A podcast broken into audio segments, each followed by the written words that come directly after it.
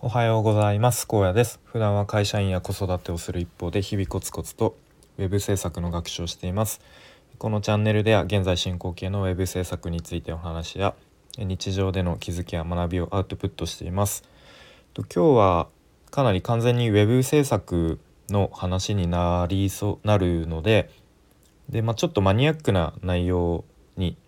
なると思うので、まあ、あまり興味がない人はあのそっと閉じて他の人の放送を聞いた方があの有意義かと思いますということで、まあ、タイトルをつけるとしたらと、まあ、デザインとコーディングを並行して行うのはとても非効率だなっていう、えー、そんな話をしたいと思います。でまず前提として、まあ、今の僕の状況をお話ししますと今僕はウェブクリエイター育成スクールのスラッシュという、えーとまあ、スクールですね受講していてで、まあ、その中でと今チームサイト制作っていうのをやっています。で、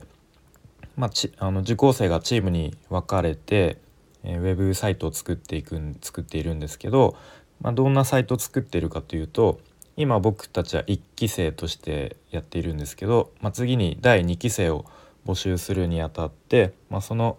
第2期生向けの PR サイトっていうのを、えーと、受講生たち自身が作るっていう、まあ、立て付けになっています。はい、で、まあ、一応クライアントお客さんは、まあ、講師講師お二人いるんですけど、まあ、講師がクライアントっていう設定で、まあ、できるだけこう実案件と同じようなあの環境というか仕事の進め方で、まあ、やっていきましょうっていう感じですね。まあ、なので当然あの納期があるしで、まあ、もちろんこうクライアントである講師からのフィードバックもっとここをこうしてくださいとか、まあ、そういうのもこう結構細かいところまでありますと、まあ、そんな感じの状況ですね。はい、で、まあ、本来の、まあ、そもそもウェブ制作の仕事の進め方すごくざっくり説明するととまずディレクターの人がいて、えー、まあ、情報設計とか、まあ、あとは原稿を作成しますね。でまああのクライアントといろいろこう話話したり、えーとまあ、話したりというか打ち合わせをして、えーとまあ、こうどんなサイトにしていくかっていう情報設計をしたりとかあとは原稿ですねまずあのテキストだけでこうウェブサイトを、えー、作っていくっていう感じですね。まあ、これは別にディレクターだけがやる仕事じゃなくて他のメンバーも一緒にやっていきますいくこともあります。で、まあ、次に、えー、デザイナーさんが今度デザインを、えー、作っていくっていう感じですね。はい、でデザインカンプというのもを作りますと。で最後にコーダーさんがそれをコーディングしてこう実装して最後にこう形にするっていうまあすごくざっくりとそういう感じなんですけれども今僕の、えっと、チームはかなりスケジュールがあの遅れている状況ででまあいろいろとねこう講師の方と,、えーと、ミーティング話し合いをしながら、まあ、一応ちょっと納期も遅らせる形でで結果として原稿の作成そしてデザインそしてコーディングをほぼ同時並行でやるっていうかなりなんかあのゴリゴリな感じになってしまっています結果的に。はい、なのででまあ僕は、えっと、コーディング担当コーダーという役割なんですけど、まあ、あのそのまだねデザインとか原稿が完成してない部分があるのでそこに、まあ、仮でとりあえず仮のテキストとか画像を置いていたりして、まあ、進めざるを得ないんですけど、まあ、とはレイアウトもまあなんとなくこんな感じかなとか、うんまあ、そんな感じでやっています。でまあ、そこでこうデザイナーの方からねと画像をあの用意しましたんでお願いしますみたいな感じでで、まあ、その画像をねあの、まあ、ウェブ上のクラウドにあの上げてもらったものをダウンロードしてでそれを実際にあの当てはめてみたら意外と全然サイズ感が違ったりとかで結構そのサイズ感を調整したりとかする時にこうなんか思ったように自分の思うようにこう制御できなかったりとかでまたそういうふうにこう修正していく上でこう他の部分がレイアウト崩れちゃったりとか、うん。まあ、あとはデザインが結構、あのー、こういうふうにちょっとこの部分が変わりましたっていうこともあったりするんですけれども意外とそういう細かいところを直すのに、まあ、細かいからといってすぐ直せるわけではなく逆にそういう細かい部分に時間が取られちゃったりとか、うん、してなんかそんな感じでこうすごくこう出戻りが多いというかすごく効率が悪いなっていうのをあの実感していますね。はい、でそうなんですよね。なんで正直ああこの部分結構時間かけて実装したのに変わっちゃうのかみたいな。ちょっと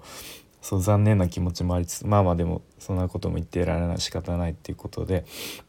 うん。で、まあ、なので、まあ、とはいえね時間は戻らないし、まあ、納期は設定されているしということなので、まあ、ここからどういうふうに進めるのかっていうことですね。もう本当に現実的に、まあ、自分のこうスキルと残された時間を鑑みてもう絶対無理だったらもう早めに言った方がいいじゃないですか。頑張って頑張ってこう精神論で なんかいやもう気合でやりますって言って直前でやっぱりできませんでしたっていうのはなんか誰も幸せにならないと思うので、まあ、なので、まあ、ちょっとね今日あのー、講師の方と、まあ、あとメンバーも時間が合えばともう一度相談をして、まあ、現状こういう状況ですと。うん、でまあちょっとこういうところで、まあ、つまずいているとか、まあ、ちょっとこういう不安がありますとか。でまあちょっと他のメンバーのこうあのどういうこと今やってるかとか、まあ、そこら辺すり合わせてでまあ本当にもう無理なら あの講師の方のあの助けを借りたりとか、まあ、そういうことにならざるを得ないと思うんで、まあ、そこはうん。まあ仕方ない、まあ、できればねもう自分が100%こうできたらいいと思うんですけどね。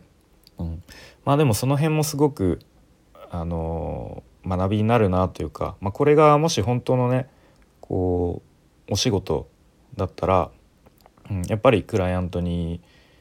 あの迷惑かけたりとかすることになるので、うんまあ、今回は、まあ、一応スクールの中のねそういう活動ということで、うん、まあもちろんそのお金をいただくわけではないですけれども、うん、でもすごくあなんか実際仕事をする時は、まあ、やっぱりもっとこういうとこに注意しなきゃなっていうのすごく学びになりましたね。うん、で僕以前の放送でなんかスケジュール管理がなんかできない人のこやるコツみたいのを話してスケジュールを立てる時はあの1.5倍か2倍ぐらい自分のこうあのなんだ時間の見積もりよりも多めにとってやるのが大事ですみたいなことを、まあ、自分で話しているので、まあ、もしねあのできるだけ可能ならそういうまず事前にスケジュールを立てる時に、まあ、これぐらいでできそうかなっていう時間よりも1.5倍から2倍ぐらいの時間を取らなければいけないなっていうのを、まあ、ちょっと今回やっていて、まあ、思い出したというか、まあ、改めてこう実感しております実感というかもう痛感していますねという話でした。はいということで今日はですね、まあ、今、まあ、まさに現在進行形で行っている、えー、ウェブ制作の話でちょっとデザインとコーディングを並行して行うっていうのは、まあ、出戻りがあったりとかいろいろこうあのイレギュラーがあったりしてとても非効率非効率だっていうのを話しました。はい、それでは今日も聞いてくれてありがとうございます。